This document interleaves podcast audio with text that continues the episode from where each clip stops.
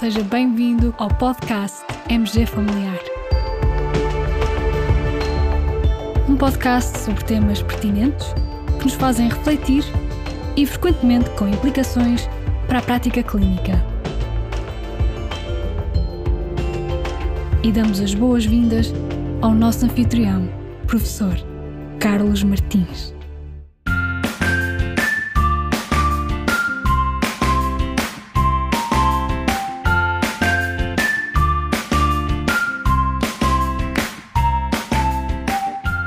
2020, o IGIA Chronotherapy Trial surpreendeu a comunidade médica. Surpreendeu-nos a todos. Para quem não sabe, o IGIA Trial, que focamos no episódio 20 deste nosso podcast, onde isso já lá vai, foi um estudo de grande dimensão que incluiu mais de 19 mil adultos com hipertensão arterial, com follow-up pouco mais de 6 anos e que concluiu que a administração ao deitar da medicação para a hipertensão arterial se associava a uma diminuição de morte cardiovascular e morbilidade muito significativa. O número necessário para tratar era de 20.3, ou seja, um NNT bastante baixo.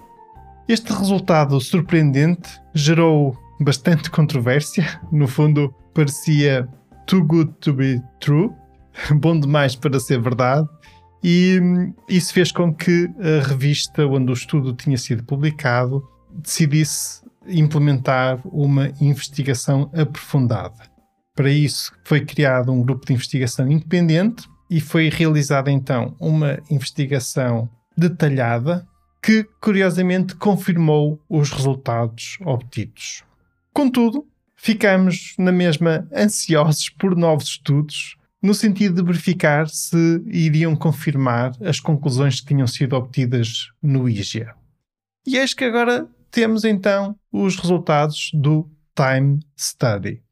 Time significa Treatment in Morning versus Evening, é daí que vem a sigla Time, que dá nome então a este estudo, e hum, é um estudo publicado muito recentemente foram incluídos adultos com hipertensão arterial sob medicação e foram aleatorizados em dois grupos. Num grupo, os participantes tomavam todos os medicamentos para a hipertensão arterial pela manhã, entre as 6 horas e as 10 da manhã, e neste grupo participaram então 10.601 adultos, e no outro grupo, os participantes tomavam a medicação à noite, entre as 20 horas e a meia-noite, e a este grupo foram alocados 10.503 participantes.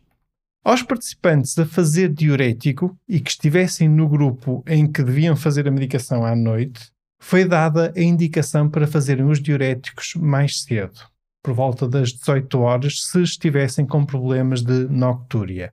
Ou, em último caso, pela manhã, se a noctúria continuasse. Foi realizada uma análise de intenção de tratar e o outcome, ou seja, o marcador primário, foi um marcador composto que incluía morte vascular, hospitalização por infarto não fatal e acidente vascular cerebral não fatal. Os dados, quer relativos às medições da pressão arterial, quer dados de eventos, foram obtidos por diversas fontes. Uma delas eram questionários online que os participantes iam respondendo e enviando periodicamente ao longo do estudo, mas também foram obtidos dados através das bases de dados do National Health Service. A análise de dados para determinação e cálculo dos outcomes foi realizada por investigadores mascarados para a alocação. Por outras palavras, quem fez a análise dos dados não sabia se os dados pertenciam a pessoas alocadas ao grupo da toma matinal ou ao grupo da toma noturna da medicação.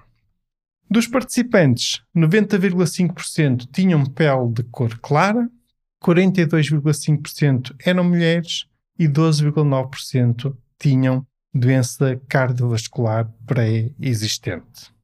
Após um acompanhamento médio de 5,2 anos, 3,7% dos pacientes da dose matinal e 3,4% dos pacientes da dose noturna apresentaram o outcome, o marcador primário.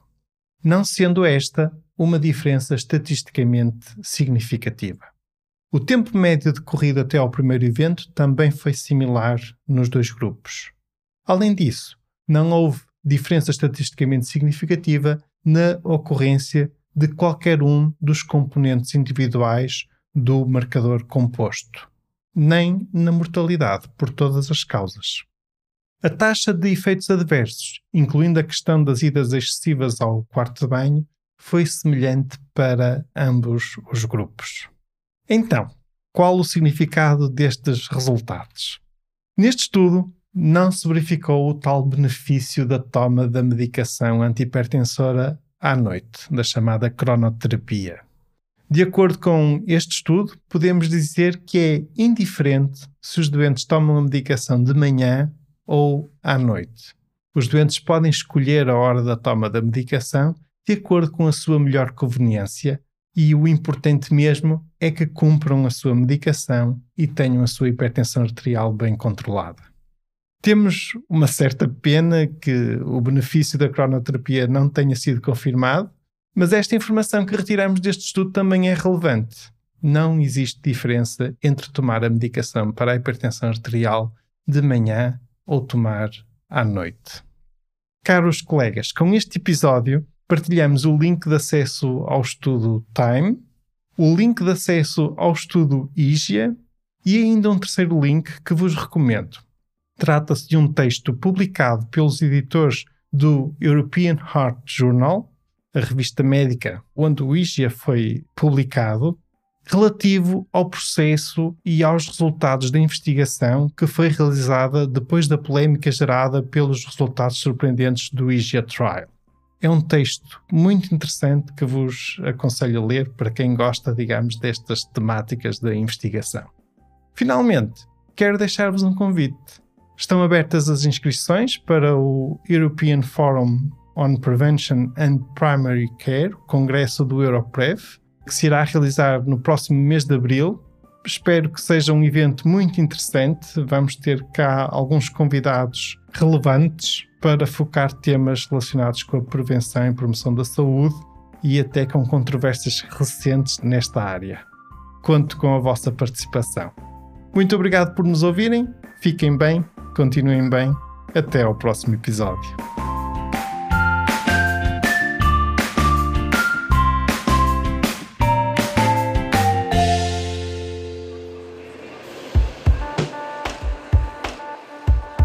terminamos assim esta edição do podcast MG Familiar.